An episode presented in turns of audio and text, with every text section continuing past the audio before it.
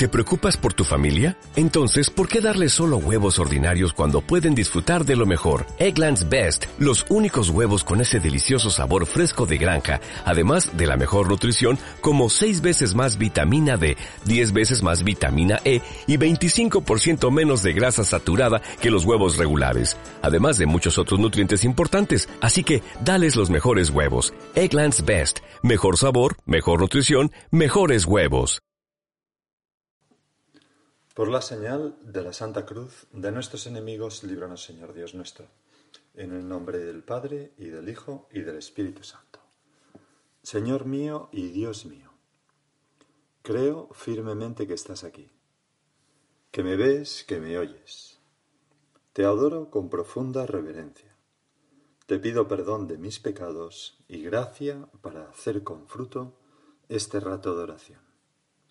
Madre mía Inmaculada, San José, mi Padre y Señor, Ángel de mi guarda, interceded por mí. En aquellos días, cuando en Iconio se produjeron conatos de violencia de parte de los gentiles y de los judíos con sus autoridades para maltratar a Pablo y Bernabé y apedrearlos, lo veíamos en esa meditación de las dificultades, ¿no? Que como las dificultades van haciendo rodar como piedras a los apóstoles de una ciudad a otra, ¿no? Al darse cuenta de la situación, Pedro y Pablo, digo Pablo y Bernabé, que, no eran tontos, huyeron a las ciudades de Licaonia, a Listra y a Derbe y alrededores, donde se pusieron a predicar el Evangelio, que por tanto se va extendiendo en esas otras ciudades. Había en Listra, sentado, un hombre impedido de pies, cojo desde el seno de su madre. Nunca había podido andar, o sea, no sabía lo que era andar. Estaba escuchando las palabras de Pablo, y éste, fijando en él la vista, y viendo que tenía una fe capaz de obtener la salud, le dijo en voz alta, Levántate, ponte derecho sobre tus pies. El hombre dio un salto y echó a andar. Es, Señor, muy bonito este milagro porque San Pablo eh, primero se da cuenta de que el hombre le miraba fijamente y le escuchaba. ¿Cuántas veces a nuestro alrededor también hay personas que nos miran fijamente y nos escuchan? Somos mm, referencia para ellos, en nuestra familia, en nuestras amistades. Cualquier persona que nos quiera, ¿no? Se fija en nosotros, evidentemente. Y, pero, pero aparte de eso hay gente pues que está como tullida del alma, como que no puede andar sobrenaturalmente, no puede creer, no puede practicar la fe, han perdido un poco ese, ese, ese, sí, esa fe, ¿no? Esa fe interior. Y entonces, cuando nosotros les hablamos de Dios, pues nos escuchan con interés, ¿no? Eh, son capaces de tener fe. Pues hay que pasar enseguida al plano personal, como le hace San Pablo, ¿no? Le mira y le dice a él, no al resto, a él, levántate, ponte derecho sobre tus pies, le da ánimos. Y fíjate qué es lo que hace San Pablo, le pide precisamente lo que no puede hacer. Levántate, bueno, si hemos dicho que no podía andar desde, que, desde que nació. Este hombre podía haber respondido, sí, eso es precisamente lo que no puedo hacer, no puedo hacer, no te fastidia. Pero lo que San Pablo le dice es lo que necesita. Levántate, ponte en pie. ¿Qué es lo que nosotros tenemos que decir tantas veces a nuestros amigos y amigas, no? Oye, tú puedes creer. Oye, Dios es tu Padre y te quiero. Tú puedes convertirte. Vente conmigo a confesarte cuando se pueda. Eh, empieza a practicar, empieza.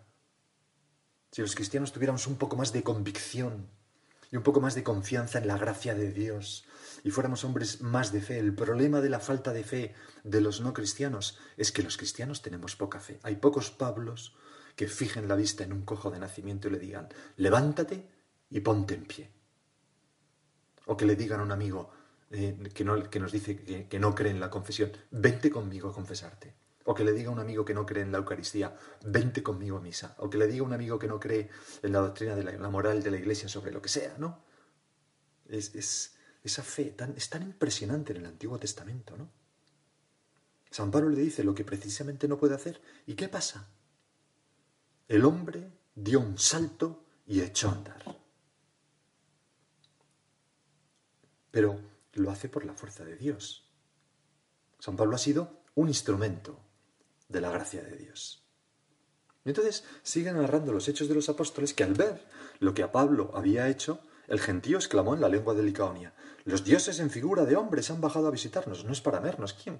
Para menos, ¿quién cura con una simple palabra un cojo de nacimiento? A Bernabé le llamaban Zeus, quizás porque era más, más viejo, ¿no? Más mayor, y a Pablo Hermes, porque se encargaba de hablar, ¿no? El sacerdote del templo de Zeus, que estaba en la entrada de la ciudad, trajo a las puertas toros y guirnaldas y con la gente querían ofrecerles un sacrificio ¿no? de un toro en su honor, porque pensaban que eran dioses hechos hombre. Al oírlo, los apóstoles Bernabé y Pablo se rasgaron el manto, que era una señal entre los judíos de escándalo, ¿no? de, blasfemia, porque e irrumpieron por medio del gentío gritando y diciendo Hombres, ¿qué hacéis? También nosotros somos humanos de vuestra misma condición. Os anunciamos esta buena noticia, que dejéis los ídolos vanos y os convirtáis al Dios vivo que hizo el cielo, la tierra y el mar y todo lo que contiene. Y, entonces mm, aquellos apóstoles consiguen eh, una cosa asombrosa, ¿no? Y es que mm, empiezan a convertir a muchísimas personas en estas ciudades, por más que, se nos dice en los Hechos de los Apóstoles que apenas duras disuadieron al gentío con estas palabras de que les ofrecieran un sacrificio. Bueno, no somos nosotros, sino Dios, el que hace milagros sobrenaturales a través nuestro. Quizás tú has tenido alguna vez la experiencia de, con un consejo a una persona, que esa persona se acercara a Dios.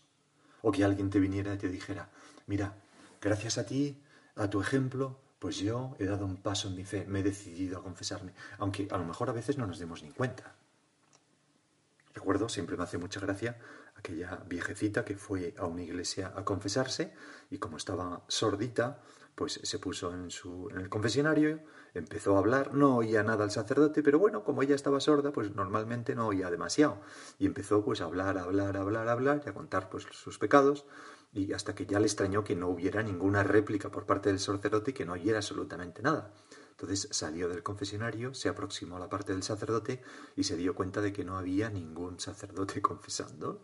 Entonces se empezó a reír la vieja de sí misma, diciendo, madre mía, cómo estoy, ¿no? Y, se fue, pues, y se sentó en un banco pues para la misa que empezaba. Al día siguiente, esa misma eh, ancianita fue a, la misa y, y, se sentó en un banco y, entonces mm, una chica mm, fue al confesionario, donde ya estaba el sacerdote, se confesó y al salir se le acercó a ella y le dijo, oiga señora, vengo a darles las gracias. dice, ¿por qué, hija mía? Pues porque, mire, yo llevaba mucho tiempo sin confesarme con ganas, pero me daba mucha vergüenza. Y ayer vine, pero no me atrevía.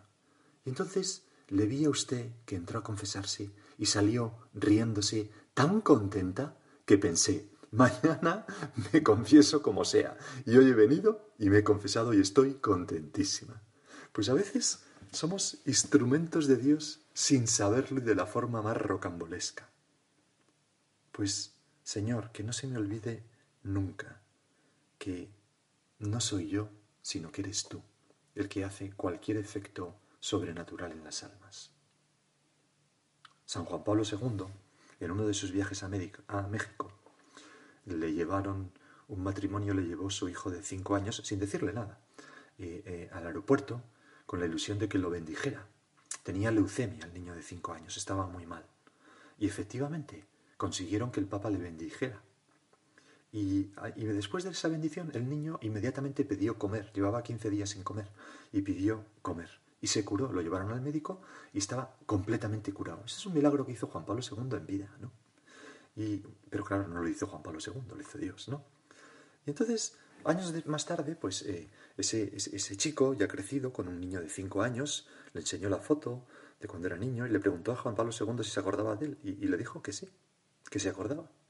Y dijo a él y a sus colaboradores que estaban en torno a él una cosa muy significativa, ¿no? Le dijo, pero no le demos vueltas. Demos gracias a Dios por los milagros que, que hace y sepultemos esto en Dios e insistió en que no se corriera la voz. Bueno, ¿qué hubieras hecho tú si hubieras hecho un milagro así? A lo mejor lo hubieras subido a tu cuenta de Instagram, nada más empezar, ¿no? Quizás por eso nosotros no hacemos milagros, porque nos falta esa humildad. Y Dios no hace milagros mm, usando instrumentos que no son humildes. ¿Por qué? Porque sería un flaco servicio para nosotros. Si nos lo creemos, nos haría soberbios y nos dificultaría pues nuestra llegada al cielo. Dios, para hacer milagros, necesita humildad, como la de la Virgen. Cuando vemos un milagro, hay que atribuirlo a quien lo hace, porque lo contrario sería un robo sacrílego de la gloria de Dios. Tú, a lo mejor con tu ejemplo, una persona se convierte, o a lo mejor con tus palabras das mucha paz a otra persona, o a lo mejor, qué sé yo, cambia de vida gracias a algo que le has dicho, eh, lo que sea, ¿no? Pues darle gracias a Dios. En una ocasión, eh, un chico empezó a contar a San José María que eh, se había convertido, bueno, más bien le contó de otra persona que se había convertido gracias a Camino. Y nuestro padre, Camino es un libro que escribió San José María, nuestro padre le cortó inmediatamente, ¿no? Y le dijo, mira, mira, hijo mío, te lo agradezco mucho, ¿no? Pero yo llevo mucho tiempo en esto como para no saber que es Dios quien hace las cosas. Cuando os digo que yo no soy nada, no valgo nada, no puedo nada, no es una humildad de garabato, sino una realidad que tengo bien experimentada. Pues es lo que dice el Salmo de hoy, el 116. Non nobis domine, no, o sea, no a nosotros, Señor, sino a ti tu gloria, toda la gloria. El non nobis, non nobis, ese canto que, que, que que cantaban Enrique V y sus hombres ¿no? tras la batalla de Agincourt en 1415, donde derrotaron ahí al duque de Orleans, ¿no? Esa película fantástica de Kenneth Branagh. No a nosotros, Señor, sino a tu nombre da la gloria, por tu bondad, por tu lealtad. Señor, hazme, hazme, dame un corazón así, humilde, ¿no? Porque, y cito a San José María, esta es la disposición mínima para quienes trabajan con almas. Y tú y yo trabajamos con almas, porque tenemos a nuestro alrededor personas que tienen alma, tu familia, tus amigas, amigos, eh, conocidos. Sigo leyendo. El instrumento no se queda nunca con los frutos. Si hay algo de sabroso en la vida nuestra, si hay algo que agrada al Señor, si hay algo que logra que otras almas se salven y que nosotros recorramos un camino de amor, todo eso se lo debemos a Dios. Qué, qué claro, Señor. Por eso es, tan importante, es tan importante pedirle, rezar así, ¿no? Señor, tú harás las cosas antes más y mejor. Señor, yo voy a rezar por esta persona, voy a decirle esto que creo que le puede venir bien, pero tú, tú que eres el que mueves los corazones, toca su corazón, Señor, porque sin ti mis palabras son vanas. O decirle, Señor, te prometo que no me lo voy a creer, haz este milagro, cámbiale, no voy a pensar que he sido yo. Te voy a dar las gracias a ti. O Señor, tú harás las cosas antes más y mejor, y confiar, ¿no? Y cuando vamos así, pues San, San José María también escribió ese punto, ¿no? De, Señor, yo no trabajo para mí mismo, tú verás lo que haces. Pues cuando vamos así, con confianza en Dios y con humildad de instrumentos, nunca nos entra el desánimo, porque, bueno, ¿Por qué me voy a desanimar si yo no soy más que un instrumento? Pues decírselo al pintor, si no os gusta el cuadro. Yo soy un pincel en las manos de Dios, hago lo que Él me dice. Es verdad que no soy un gran pincel, pero bueno, Él es un gran pintor, me puede usar para hacer grandes milagros. Fíjate que la soberbia esteriliza sobrenaturalmente. El que es soberbio puede ser muy inteligente, puede tener muchas dotes humanas, puede ser muy simpático, puede lo que tú quieras, saberlo todo sobre Dios, pero es estéril en el apostolado, es estéril en esa tarea de, fomentar, de hacer cristianos, que para eso estamos los cristianos, y predicad el Evangelio a todas las gentes, es, es estéril en esa tarea de anunciar la buena nueva, no convence, porque todo el fruto espiritual viene de Dios. Fíjate estas otras palabras de San José María, que escribió mucho. San José María, que fue un santo que hizo tanto, ¿no? Y que produjo un movimiento tan de almas tan potente en, el siglo XX, ¿no? En medio del mundo, en tantos continentes. Era un hombre profundísimamente humilde que tenía horror a que le, le achacaran a él ninguna de esas cosas. Y escribió mucho sobre este tema de la humildad colectiva. Claro, es un santo, ¿no? Todos los santos han sido humildes. Piensa en San Juan Pablo II, lo mismo, ¿no? Bueno, pues estas palabras. Leía, decía San José María, en un viejo libro espiritual, que los árboles con las ramas muy altas y erguidas son los infructuosos. En cambio, piensa, por ejemplo, pues en, un, álamo, ¿no? En un chopo. Bueno. En cambio, eh, un ciprés. En cambio, aquellos con las ramas bajas, caídas, están llenas, llenos de fruto macizo, de pulpa sabrosa.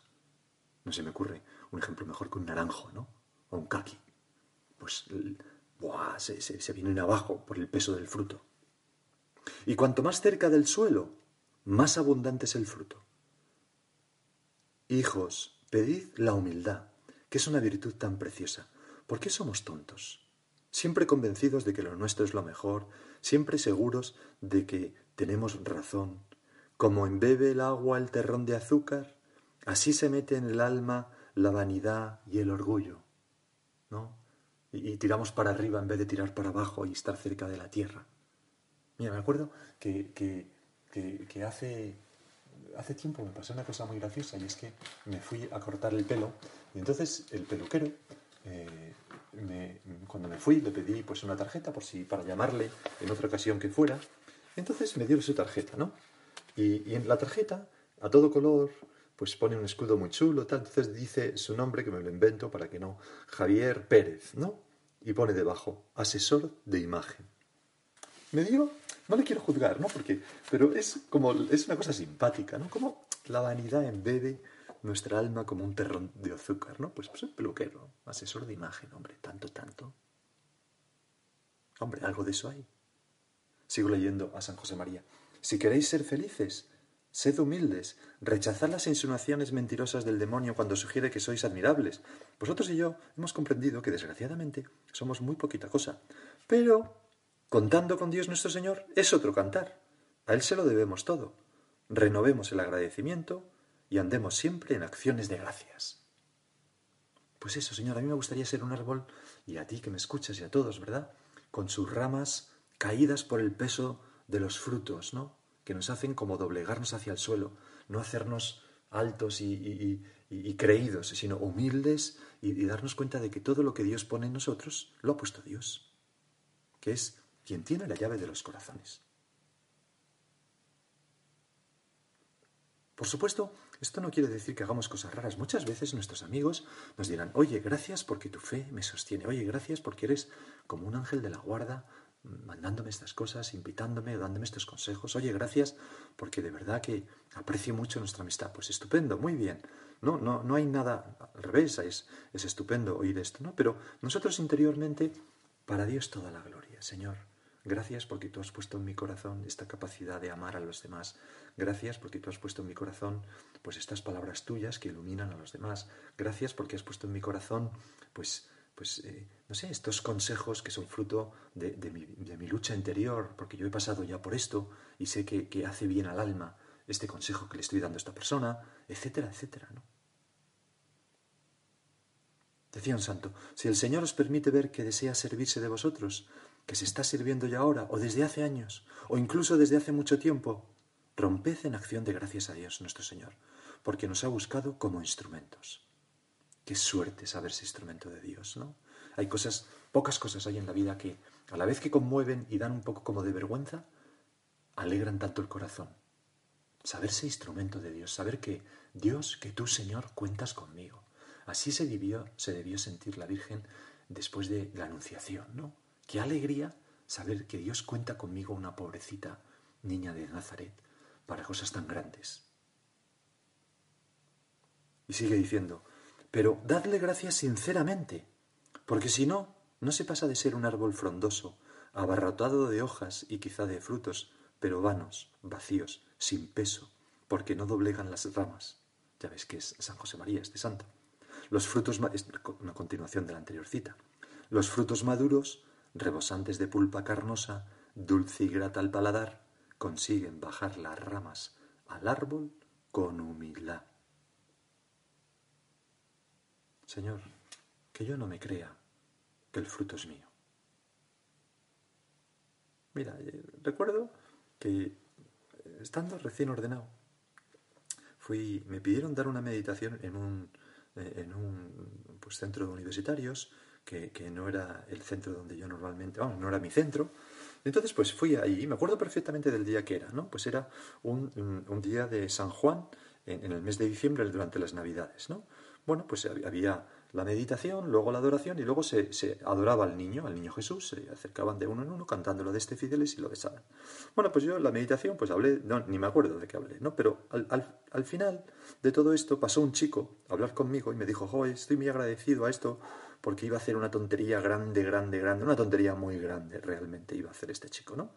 Y, ya tengo aquí el dinero para hacerla, consistía en una serie de drogas y más cosas, y entonces pero bueno, he venido aquí, tampoco pensaba confesarme, pero es que esto me ha convertido. Y entonces yo pensé, vano de mí.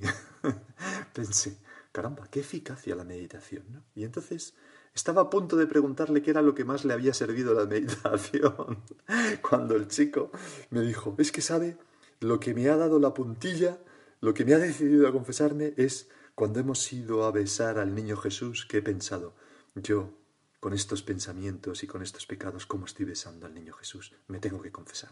Y eso es lo que me ha decidido. Y de la meditación no se acordaba de nada.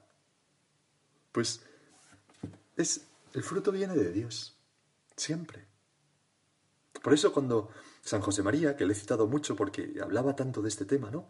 En esta meditación, en, sus, en su 50 aniversario de sacerdocio o de vocación, no recuerdo bien, pero decía, He querido hacer la suma de estos 50 años, no de sacerdocio, claro. He querido hacer, eh, porque cuando él se fue al cielo, el Opus Dei no tenía todavía 50 años, o sea que tiene que ser de sacerdocio. Bueno, sigamos. He querido hacer la suma de estos 50 años y me ha salido una carcajada. Me he reído de mí mismo y me he llenado de agradecimiento a nuestro Señor, porque es Él quien lo ha hecho todo.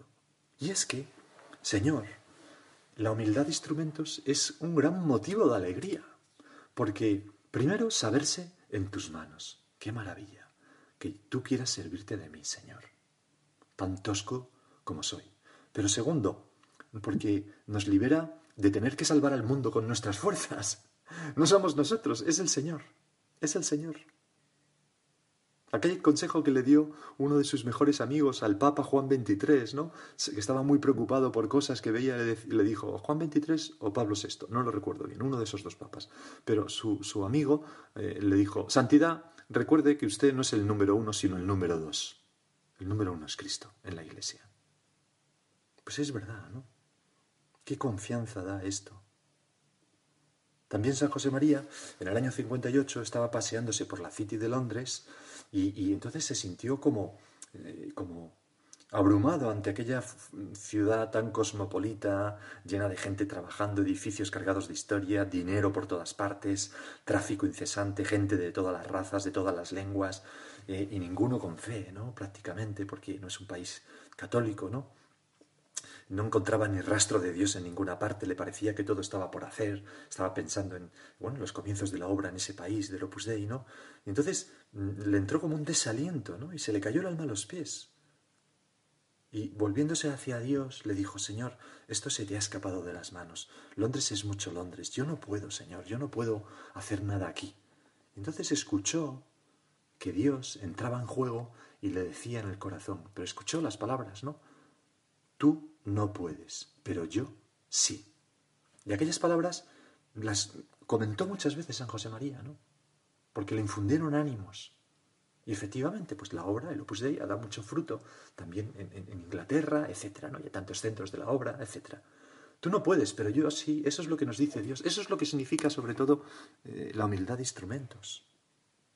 Y por eso es tan importante la vida interior. Mira, Perdona que me estoy alargando, no sé por qué me he alargado tanto, pero eh, que el Señor me perdone. Pero, pero fíjate el Evangelio de hoy. Está el Señor hablando, ¿no? Y entonces les dice el Señor, el que, el que, me el que acepta mis mandamientos y los guarda, ese me ama. El que me ama será amado por mi Padre, y yo también lo amaré y me manifestaré en él. Y entonces a él. Y entonces le dijo Judas, no el Iscariote, sino el otro, Señor, ¿qué ha sucedido para que te reveles a nosotros y no al mundo? O sea, ¿tú no te ibas a revelar a todo el mundo? Entonces le da una respuesta al Señor que parece que no tiene nada que ver, pero sí que tiene que ver. Le dice, el que me ama guardará mi palabra y mi Padre lo amará y vendremos a él y haremos morada en él. Fíjate, la pregunta, ¿Qué ha sucedido para que te reveles a nosotros y no al mundo? La respuesta, el que me ama guardará mi palabra y mi Padre lo amará y vendremos a él y haremos morada en él. Parece que no tiene nada que ver, pero sí que tiene que ver muchísimo. ¿Por qué? Porque el modo de revelarse Dios en este mundo es a través de nosotros, viviendo en nuestro interior junto al Padre y al Espíritu Santo, cuando nosotros somos hombres y mujeres de vida interior. Así es como se lleva a Dios a los demás, así es como se es un humilde instrumento. Porque lo que yo doy no es mi vida a los demás, lo que yo doy es la vida de Dios que late dentro de mí, por la gracia de Dios, que toma posesión de mí.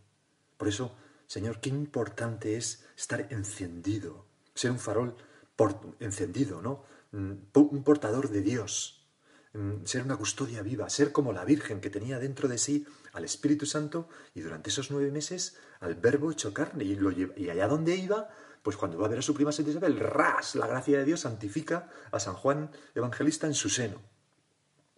Señor, que yo tenga cuajo, que yo tenga el amor a ti en mi interior, el diálogo con el Padre, con el Hijo y con el Espíritu Santo.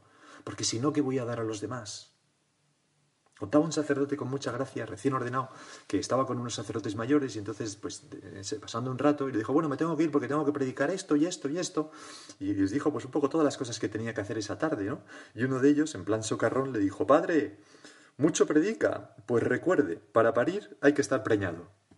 Y entonces es un poco bruto, pero es un consejo clarísimo. Para dar hay que tener.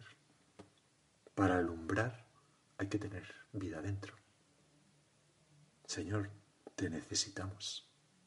Vamos a pedirle al Espíritu Santo que nos encienda en el celo del amor a Dios, que, ponga en nosotros un amor a Dios Padre, a Dios Hijo, tan grande que nos salga por las orejas, por los ojos, que, que, la gente, pero ¿qué te pasa? Que estás tan contento, tan feliz, ¿qué es lo que tienes dentro?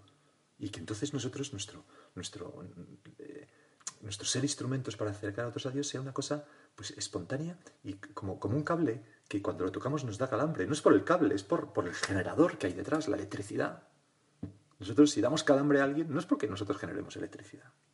Bueno, pues acudimos a nuestra madre, esclava del Señor. ¿Te preocupas por tu familia? Entonces, ¿por qué darles solo huevos ordinarios cuando pueden disfrutar de lo mejor? Eggland's Best, los únicos huevos con ese delicioso sabor fresco de granja, además de la mejor nutrición, como 6 veces más vitamina D, 10 veces más vitamina E y 25% menos de grasa saturada que los huevos regulares, además de muchos otros nutrientes importantes. Así que, dales los mejores huevos. Eggland's Best, mejor sabor, mejor nutrición, mejores huevos.